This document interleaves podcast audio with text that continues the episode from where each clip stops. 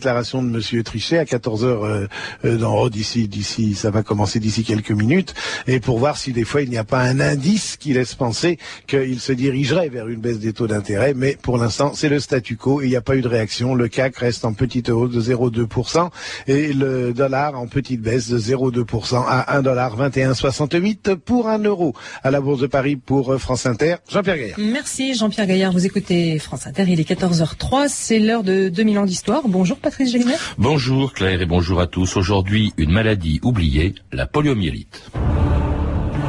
Actualité médicale, vous le savez, la vaccination contre la poliomyélite et cette terrible maladie qui chaque année fait des ravages, surtout parmi les jeunes, 200 morts et des centaines de paralytiques, le vaccin anti-polio donc est maintenant obligatoire.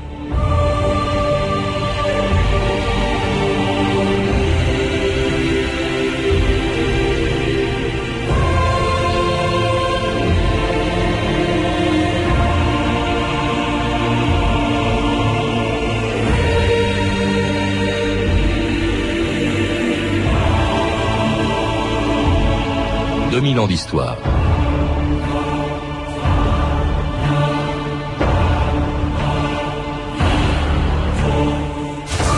Il y a moins de deux ans, le 21 juin 2002, en annonçant la disparition de la poliomyélite en Europe, l'Organisation mondiale de la santé faisait disparaître dans le passé un des fléaux du XXe siècle. Et si aujourd'hui, la polio existe encore dans quelques pays comme l'Inde, le Pakistan ou le Nigeria, il est prévu que dans un avenir proche, elle devienne, après la variole, la deuxième maladie virale définitivement vaincue par la vaccination. Une maladie oubliée, mais qui, il y a à peine 50 ans, en Amérique et en Europe, faisait aussi peur que le sida aujourd'hui. Écoutez ce reportage réalisé à Garches le 5 juillet 1955. Garches, hôpital Raymond Poincaré. Des pelouses, des fleurs, des enfants joyeux qui jouent, qui crient, qui s'amusent, des hommes, des femmes qui se promènent, ces enfants qui jouent, ces promeneurs, sont tous des malades, des malades frappés de ce terrible mal, la poliomyélite. Vous voyez ici circuler un peu partout des chariots roulants extrêmement mobiles et rapides. Des jeunes polios circulent en tournant les roues avec leurs mains valides ou en s'aidant d'un de leurs pieds pour aller plus vite. Des enfants sanglés sur ces sortes de civières très plates montées sur roues scandent avec des tambourins certaines chansons, ils jouent au cube ou à autre chose, mais rien n'est triste à Garches, car cet hôpital est avant tout un centre de rééducation, de récupération fonctionnelle pour grands et petits. Bernard bonjour. Bonjour. Alors voilà un reportage qui appartient déjà au passé, mais qui rappellera quelque chose à ceux qui étaient adultes ou adolescents dans les années 50, à l'époque où la polio faisait encore des ravages. Aujourd'hui, dites-vous dans un livre, l'histoire de l'éradication de la polio, le, la jeune génération, au fond, ne sait pratiquement plus ce que c'est. Ce qui est curieux aussi, c'est que autant on parle aujourd'hui des maladies émergentes, comme, comme le sida, comme le SRAS, autant on ne parle pas d'une maladie quand elle a disparu ou pratiquement disparu, comme la variole ou la polio. Oui, effectivement. Et donc une chose importante à dire, c'est que nous sommes sur le point euh, que la poliomyélite disparaisse définitivement de la surface de notre planète. Euh, à l'heure actuelle, il reste moins de 1000 cas de polio par an. Euh, alors qu'elle a été, comme vous l'avez rappelé, au milieu du XXe siècle, une grande terreur dans les pays développés. Donc effectivement, il ne faut pas voir dans la médecine et dans les maladies infectieuses uniquement des raisons de, de s'angoisser avec le SRAS, le SIDA. Il faut quand même se rappeler que essentiellement, dans le, rapport entre la médecine et les maladies infectieuses, c'est plutôt une question de succès. Alors on l'appelait, euh, du temps où elle faisait des ravages, on l'appelait aussi la euh, paralysie infantile, d'une part parce qu'elle frappait surtout ou d'abord des enfants, et que la paralysie était sa manifestation la plus évidente, mais c'était aussi une maladie qui provoquait la mort. Euh, Oui, elle provoquait la mort par paralysie, c'est-à-dire que la poliomyélite attaque les nerfs et empêche la communication en, direction des muscles, et donc du coup les muscles ne peuvent plus fonctionner normalement. Euh, selon, euh, selon les cas, la poliomyélite atteint différentes parties du système nerveux. Quand la partie du système nerveux qui est atteinte est celle qui commande les muscles euh, permettant la respiration, effectivement, la poliomyélite peut entraîner, peut entraîner la mort par asphyxie. Alors vous rappelez aussi que on la connaît depuis très longtemps. Vous rappelez que sur une stèle égyptienne d'il y a 3500 ans, on voit un prêtre qui a sans doute été frappé par la polio. Comment se fait-il qu'on ait attendu le XXe siècle pour en avoir vraiment peur? Alors, paradoxalement, c'est les progrès de l'hygiène qui ont fait dans euh, les pays avancés et essentiellement aux États-Unis de la polio une source de terreur. Euh, dans des pays où l'hygiène sanitaire est assez faible, euh, le virus de la poliomyélite étant extrêmement contagieux, les enfants contractent le virus quand ils sont allaités par leur mère et euh, comme euh, comme on le sait, le lait maternel transmet des anticorps. Donc le nourrisson est protégé par les anticorps de sa mère, donc ne tombe pas malade, mais comme il attrape le virus, il développe ses propres défenses immunitaires et ensuite il est immunisé, on peut dire vacciné si vous voulez, spontanément pour toute sa vie. Donc tant que le virus euh, circulait très très facilement et que les enfants étaient contaminés au sein, donc finalement euh, peu de gens attrapaient le virus de la polio après le sevrage et tombaient malades. Mmh. Avec le progrès sanitaire, notamment aux, États-Unis, c'est là que c'était le plus frappant. Le virus de la polio ne touchait plus les jeunes enfants. Donc quand il se mettait à circuler, il arrivait dans une population où beaucoup de jeunes et d'adultes n'étaient pas spontanément protégés. Et à ce moment-là, il devenait ravageur. D'autant plus que les dégâts sont beaucoup plus importants chez les adultes que chez les enfants. Ravageur au point d'ailleurs qu'en 1916, par exemple aux États-Unis, dans le nord-est des États-Unis, vous parlez d'une épidémie de polio qui a frappé 27 000 euh, Américains, euh, fait 7 000 morts, dont plus de 2 000 dans la seule ville de New York. C'était une véritable panique. Oui, c'était une panique, d'autant plus qu'on célébrait euh, les vertus de l'hygiène, des progrès sanitaires. Et pouf, ces épidémies sont tombées sur la tête. Et on, se retrouve dans une situation un peu comme avec le début du sida. On n'a pas compris. Donc on a cherché euh, des boucs émissaires. Et à New York, on désignait les immigrants. Parce que les immigrants, ils étaient sales. Donc ça devait, ça devait venir d'eux, forcément. Alors qu'en fait, paradoxalement, c'était plutôt les gens euh, riches et, aisés, euh, les gens qui vivaient dans l'hygiène, qui étaient le plus touchés. Ma maladie de pays riche, au point d'ailleurs que le plus célèbre, la plus célèbre victime de la de la polio était le président euh, Roosevelt hein, lui-même, et c'est celui qui est à l'origine aussi d'une extraordinaire campagne de lutte contre la la polio qu'on appelait la March of Dime, hein, Bernard Setz. C'est oui, étonnant, c'est une espèce de téléthon de l'époque. C'est très intéressant. C'est effectivement, le, on pourrait dire, l'ancêtre de tous les télétons. C'est-à-dire qu'il y a une réponse populaire aux États-Unis à la mesure de la terreur provoquée par la polio. Donc, sous l'impulsion euh, de, Roosevelt, des euh, centaines de milliers de gens dans le pays sont devenus des volontaires de la March of Dime, ont récolté de l'argent, ont fait du porte-à-porte. Les Dime, c'est des petites pièces américaines hein, de 50 cents, je crois. De 10 centimes. Euh, donc des, des, vedettes se sont engagées dans, dans, l'affaire, de même qu'aujourd'hui sur le plateau du Téléthon, on, voit des vedettes qui viennent demander aux gens de, de soutenir financièrement. Donc c'est une énorme mobilisation populaire. Alors oui. Oui, donc euh, ce qui est intéressant aussi, c'est que cette mobilisation populaire, du coup, a mis une grosse pression sur le milieu scientifique, et il y a eu donc toute une mobilisation scientifique également. Euh, vraiment, euh, le terme médiatisation, sans doute, serait anachronique pour cette époque, mais on peut parler d'une maladie et d'une recherche médiatisée. Alors cela dit, à l'époque, dans les années 30, on ne sait pas encore guérir la poliomyélite, on sait tout juste empêcher ses victimes d'en mourir, grâce à un appareil dont le nom est aussi terrifiant que la maladie elle-même, le poumon d'acier. Nous traversons en ce moment un grand couloir, d'où l'on aperçoit des salles dans lesquelles des enfants sont soit en perfusion, soit en assistance respiratoire, soit en rééducation. Euh, nous voici maintenant dans la salle des poumons d'acier. Nous voici devant un poumon d'acier. L'enfant que vous voyez y a été mis il y a environ 15 jours. Un poumon d'acier ressemble à une longue caisse dont émerge la tête du malade. Et cette caisse est reliée à un moteur qui actionne un soufflet, réalisant ainsi à l'intérieur de l'appareil des dépressions rythmiques qui vont en quelque sorte créer un vide partiel dans la boîte et ainsi permettre une expansion du thorax, comme si l'enfant faisait une inspiration spontanée. En approchant le micro du poumon d'acier, on peut entendre non seulement le bruit du moteur, mais celui du soufflet. Impressionnant hein, ce, ce, reportage Bernard Sett sur les poumons d'acier euh, qui sont apparus dans les années 30 et qui ont continué à fonctionner. Ce reportage date de 1958. Oui, c'est impressionnant. Euh, alors ce qu'il y a, c'est il faut voir comme ça permettait à des, des, gens, des enfants ou des adultes de survivre alors que la polio empêchait leur cage thoracique de fonctionner. Donc c'est un moyen de survie. Ce qui est intéressant à dire par rapport aux poumons d'acier, peut-être, euh, c'est que c'est une découverte hollandaise d'abord et perfectionné en France, qui a permis de sortir les malades du poumon d'acier en inventant euh, les systèmes utilisés aujourd'hui dans tous les services de réanimation, c'est-à-dire euh, un trou dans la trachée euh, pour pour mettre en place une ventilation artificielle. Donc tous les gens qui ont cette ventilation artificielle aujourd'hui dans les services d'urgence, dans les services de réanimation, eh ben le doivent aux, aux, expériences qui ont été faites, aux progrès qui ont été faits, notamment en France, à l'hôpital Bichat notamment, pour sortir les malades du poumon d'acier, leur permettre une vie plus Un poumon d'acier inventé en même temps d'ailleurs que, commençait la recherche sur le vaccin, euh, qui a duré 20 euh, ans et en l'attendant, ce vaccin, faute de pouvoir euh, justement guérir la polio, on essaye de la prévenir dans tous les pays où elle existe et où elle fait des ravages, où elle fait peur. La revue de la presse française à la fin des années 40, Stéphanie Duncan. Oui, dans les années d'après-guerre, la presse française rapporte régulièrement l'existence d'épidémies de poliomyélite, hein, une maladie encore mystérieuse qui fait très peur.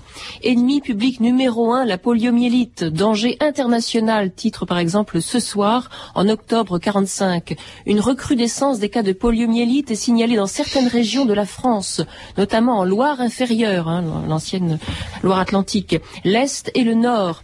En août 46, c'est au tour de la Côte d'Or et de la région de Belfort d'être touchés. 202 cas de poliomyélite en France pour les 20 premiers jours d'août, titre combat. Les populations s'inquiètent. Les maires prennent des arrêtés interdisant les baignades dans certaines rivières. En le ton est parfois alarmiste.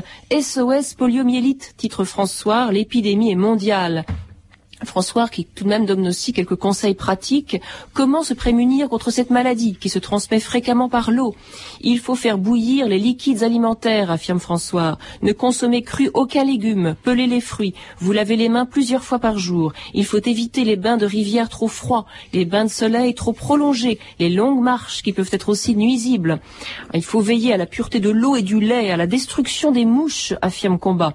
En 48, François titre Les révélations d'un médecin médecin anglais, la poliomyélite se transmet par les trains. Eh oui. Dès maintenant, le gouvernement britannique étudie le changement des lavabos dans les wagons. Hein. Tout est, on voit de tout. Alors cette maladie touche qui en priorité? Là encore, apparemment, on ne sait pas très bien. Pour Paris Matin en 46, je cite, les progrès rapides de l'épidémie sont surtout dus à la sous-alimentation des enfants pendant ces dernières années. Allusion donc aux privations de la guerre.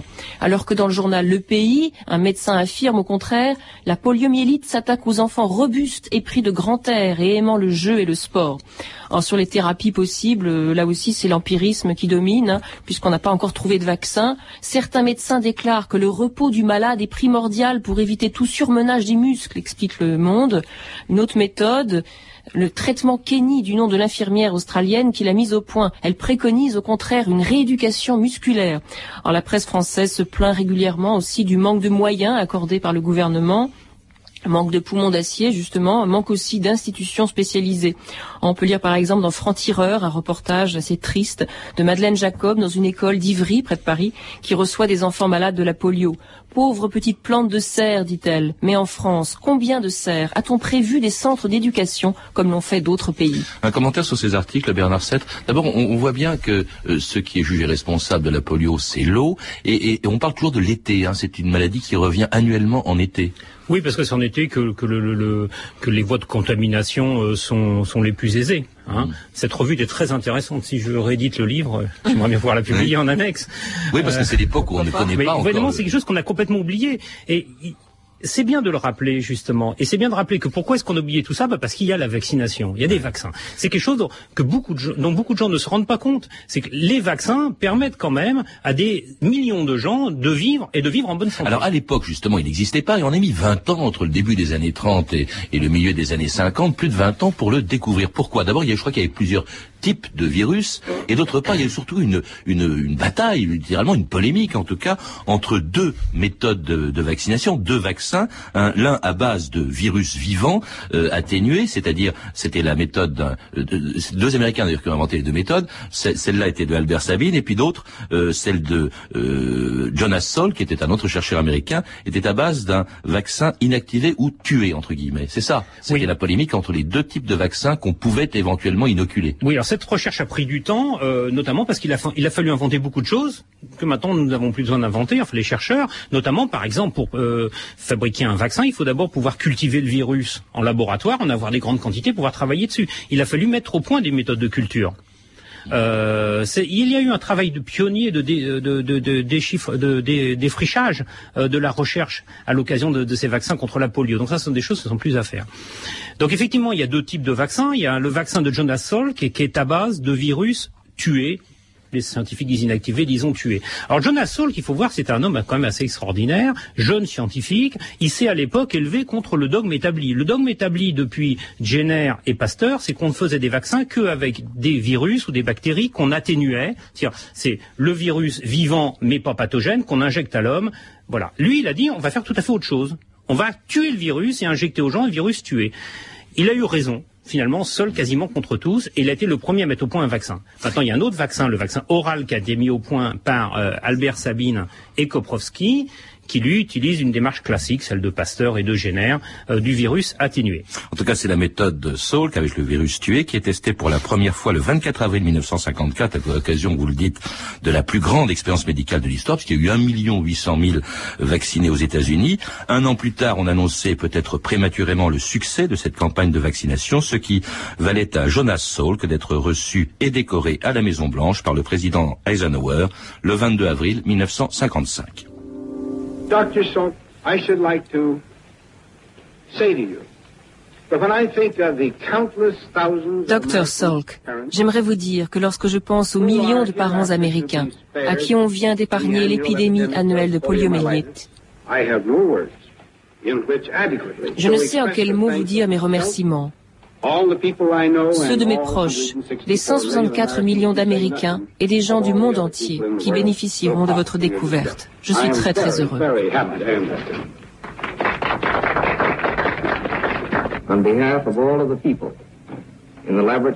Au nom de tous ceux qui travaillent dans les laboratoires ou sur le terrain, j'accepte cette récompense, pour eux tous. J'espère que nous pourrons voir de notre vivant le début de la fin d'autres maux qui empoisonnent l'humanité.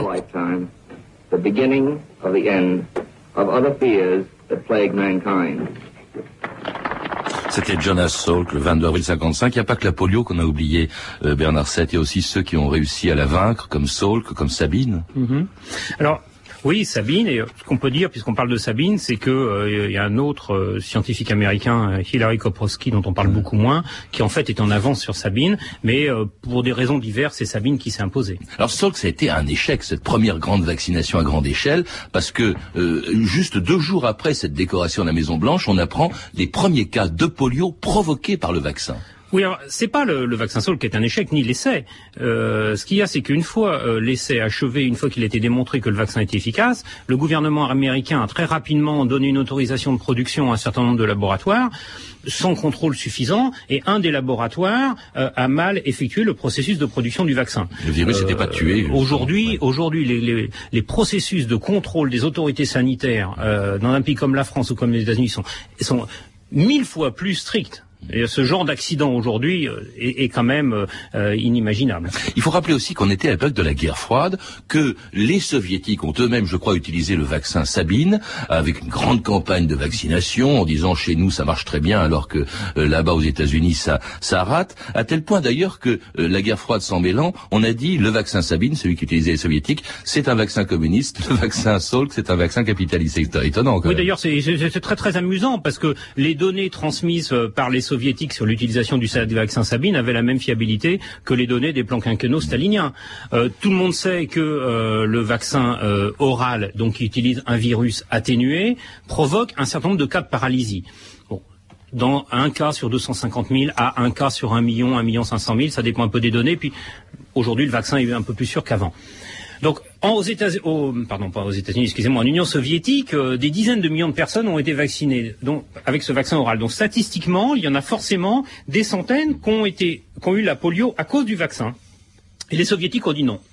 Chez nous, c'est le succès intégral. Il n'y a eu aucun cas de polio dû au vaccin, ce qui est absolument, évidemment, absurde. Alors, cela dit, elle se met à reculer dès la fin des années 50. À ce moment-là, il y a des campagnes de vaccination obligatoires euh, en, en, Occident, grâce aussi à une fabrication en masse, il fallait cela, de vaccins. Là, vous citez les laboratoires français qui ont été euh, assez importants, et puis notamment Mérieux, je crois, qui disait que pour obtenir le vaccin, on a sacrifié 20 000 singes. Oui, effectivement, au début, euh, le vaccin a été produit avec des cellules et extraites de, de reins de singe. Bon, déjà, l'Institut Mérieux, dirigé par Charles Mérieux à l'époque, aujourd'hui euh, qui s'appelle Aventis Pasteur. Donc l'Institut euh, Mérieux, sous l'impulsion Charles Mérieux, a euh, fait progresser les méthodes de culture à partir de cellules de rein de singe.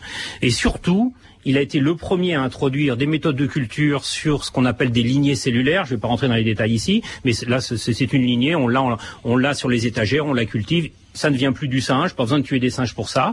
Et deuxièmement, il a mis au point, enfin, il a utilisé à grande échelle et euh, pour la première fois d'une façon industrielle une autre technique de production qui a permis de produire des très très grandes quantités de, de vaccins. Donc effectivement, il y a eu un pas gigantesque qui a été fait et qui ensuite a été utilisé pour tous les vaccins je crois qu'il faut rappeler la mémoire de Charles Mérieux qui a joué un rôle considérable parce qu'il savait euh, courir des risques. Euh, il savait innover, euh, foncer, pour employer un, terme clair. En tout cas, grâce à Sabine, grâce à Saul, grâce à Mérieux, grâce à Lépine aussi en France, eh bien en quelques années, le virus a disparu des pays riches, tandis que la vaccination à grande échelle se poursuivait dans les pays pauvres. France Inter, Laurent Simon en Éthiopie, le 14 décembre 1997.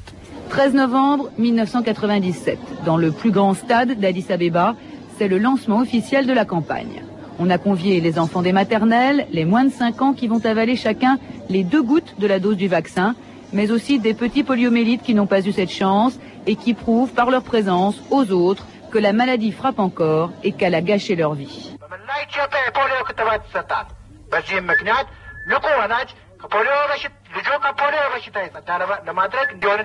Dans toutes les lieux de vaccination, il y a toujours un gars qui est responsable pour la mobilisation sociale. Il va dans les bidonvilles, tout ça, euh, pour euh, appeler les mamans, pour amener les enfants. Elle a entendu parler d'une certaine maladie contagieuse qui affecte les enfants. Elle ne sait pas ce que c'est, mais elle a entendu parler de la maladie à la radio et elle a eu peur. C'est pour ça qu'elle est venue faire vacciner ses enfants. Elle a combien d'enfants? Elle en a sept.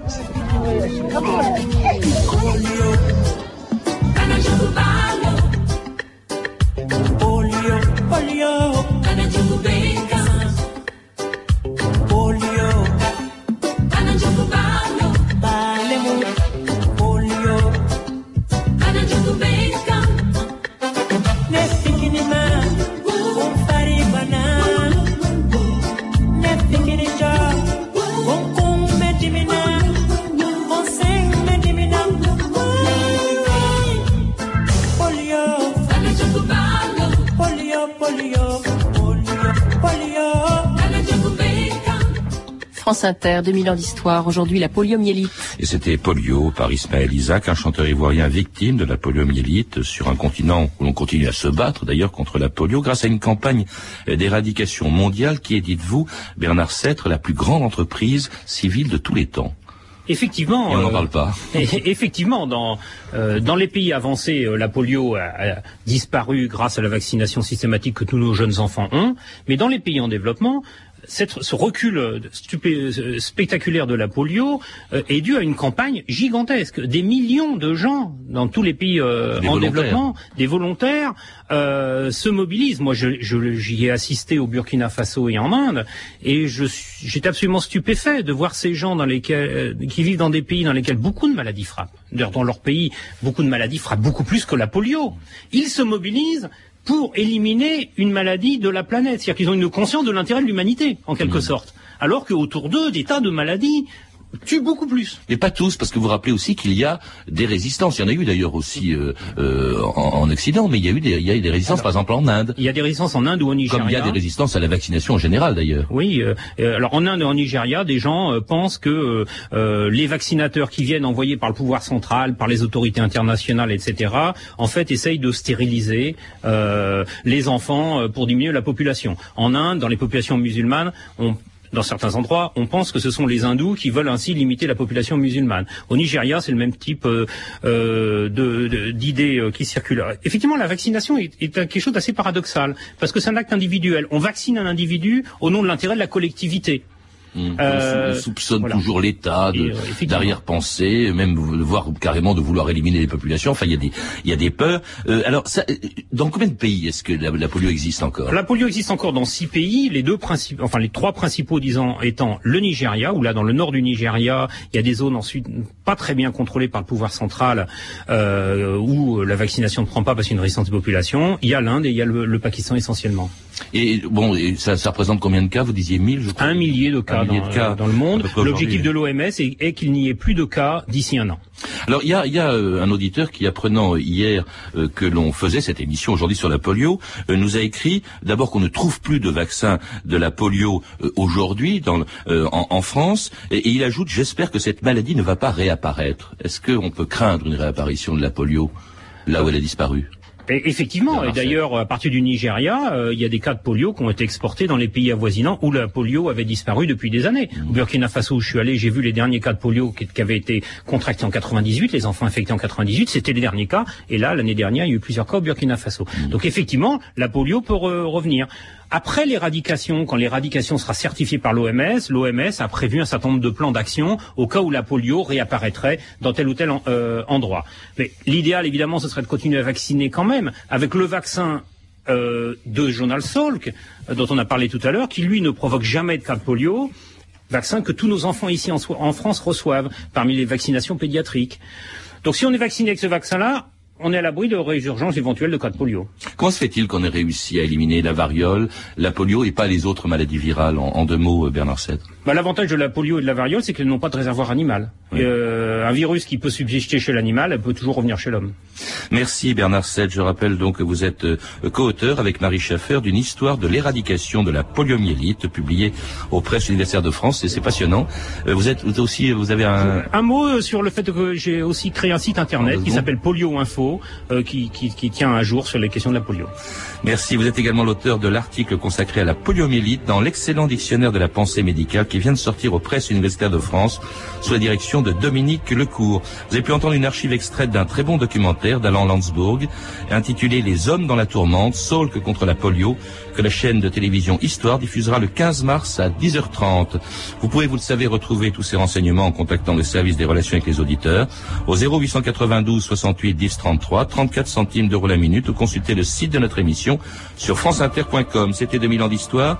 À la technique Pascal Baldassari et Clotilde Thomas, documentation et archivina Virginie Bloch-Léné et Claire Tesser, revue de texte Stéphanie Duncan, une réalisation de Anne Kobilac. Une émission de Patrice Gélinet. Demain, dans 2000 ans d'histoire, alors que la chaîne Arte diffuse ce soir et demain soir un film qui lui est consacré, l'arrière-petite-nièce de Napoléon, disciple et ami de Freud, Marie Bonaparte, mais tout de suite à 14h30.